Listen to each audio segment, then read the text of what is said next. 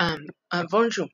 Eh, j'ai, eh, je vous parler avec Napoléon Bonaparte. Eh, son nom est Napoléon Bonaparte.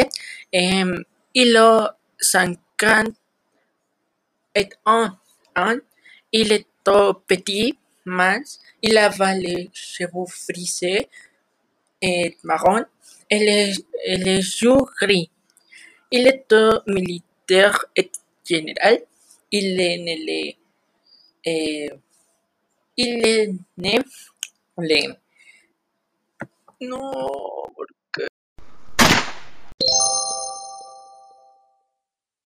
Welcome to this podcast about the French Revolution.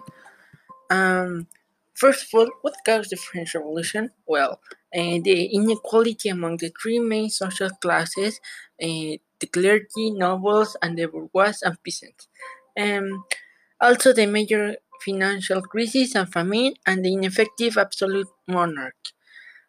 Um, European powers restored the French monarchy.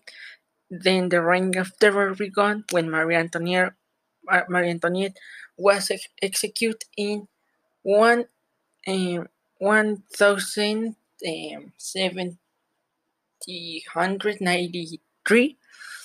Um, also, they execute everybody they thought was against the revolution.